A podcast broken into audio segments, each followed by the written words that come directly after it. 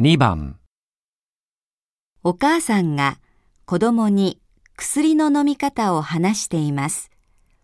男の子はどの薬を飲みますか？あつし、熱測った？うん、37度2分。だいぶ下がったわね。よかった。ご飯食べたら薬飲んでね。うん、もらったの全部飲むの？えー、っと、ちょっと待ってね。オレンジのは解熱剤ね。38度以下だったら飲まなくていいと。一つ減ったね。そうね。えー、っと、こっちのカプセルは赤と白のね。これは1日3回食後。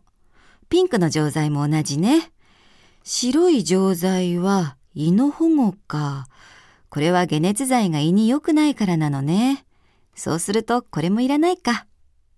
これだけでいいの？そうね。あと2、3日で元気になるよ。うん。男の子はどの薬を飲みますか？